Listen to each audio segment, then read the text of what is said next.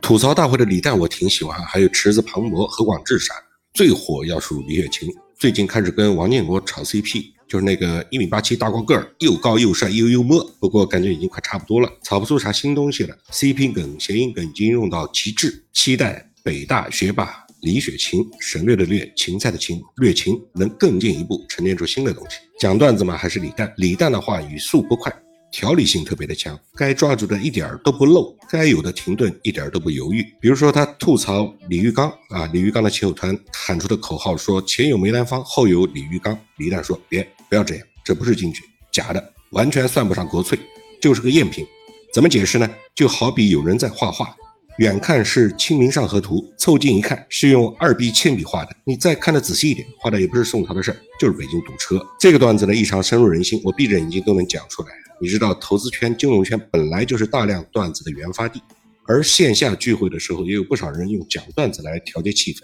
很多朋友都是这样，聚会的多了，我就会发现一个特别有趣的现象，比如说你第一次讲段子的时候，常常不能完全把段子的内涵发挥到极致。如果要打分的话，十分算满分，第一次讲最多可以给个六七分，及格而已。它少了那些必不可少的铺垫，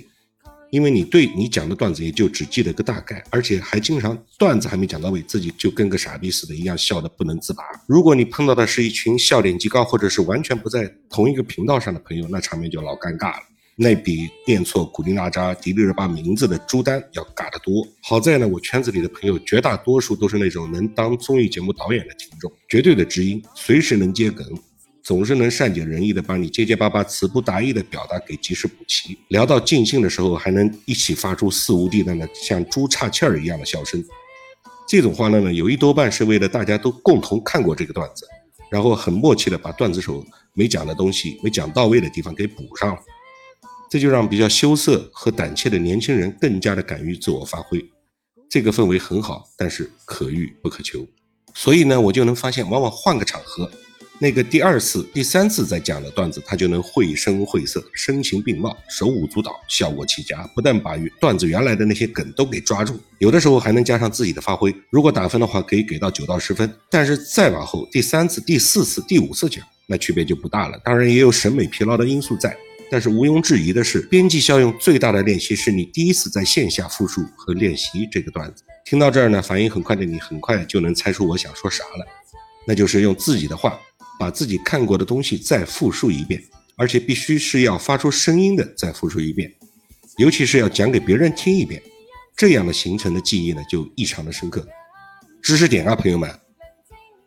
随着时间推移和年龄的增长，我还发现了自己有一个注意力越来越不集中的坏毛病。这大概也和发达的现代科技之下信息量太过巨大有关系。哪怕是你在电梯里面上上下下，在厕所里面蹲坑，资讯平台和新型媒体都不肯放过你。手机、电脑、Pad 都会弹窗，广告牌呢会闪，汽车电台呢也会不停的絮叨，全方位的轰炸你，吸引你的注意力。这甚至让我们染上了不停的转移自己注意力的坏习惯。以前我看书，纸质书，无论是单纯用眼睛看，还是在心里无声的默读。都能很快的进入状态，但是现在经常看着看着就走神，如果不念出声音来，很容易就被一条弹出的微信，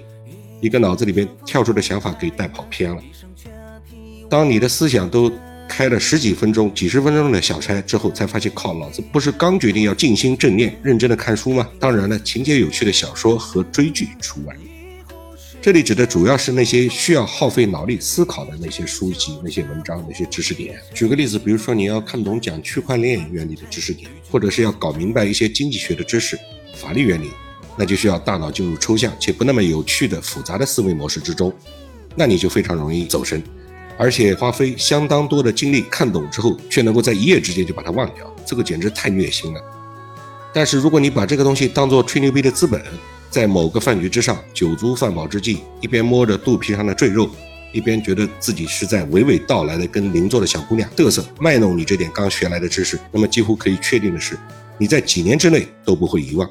这些知识点，会和女孩发髻颈间传来的若有若无的幽香，一直陪伴你到八十岁。这不是爱情的力量啊！不扯淡啊！这他妈就是个思维习惯，这就是大脑的正确用法。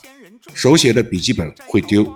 而存在云端的记录，我们随时可以拿出手机来翻一翻，温故知新，而且还能很客观的面对一周、一个月或者一年前的自己，检验、修正和升级当时学习的知识，让自己变得不像当年那么傻逼。讲究一点呢，还可以配上自己喜欢的 BGM。呃今天就说到这儿吧啥也别说了说多了我怕喜马拉雅收费。